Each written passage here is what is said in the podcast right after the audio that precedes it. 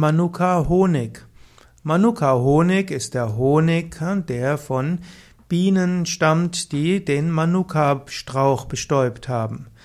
Manuka Honig hat durchaus zeigen können, dass er hilfreich sein kann gegen das Wachstum des Bakteriums Heliobacter pylori. Manuka Honig ist ein traditionelles Heilmittel der Maoris auf Neuseeland.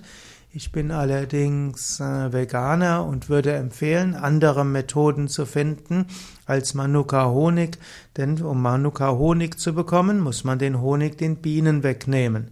Vermutlich war es okay, wie das bei den alten Neuseeländern passiert ist. Wenn jetzt aber zu viel Manuka Honig gekauft werden würde, dann könne das wieder Auswirkungen haben auf das biologische Gleichgewicht in Neuseeland und damit auch auf die Bienen.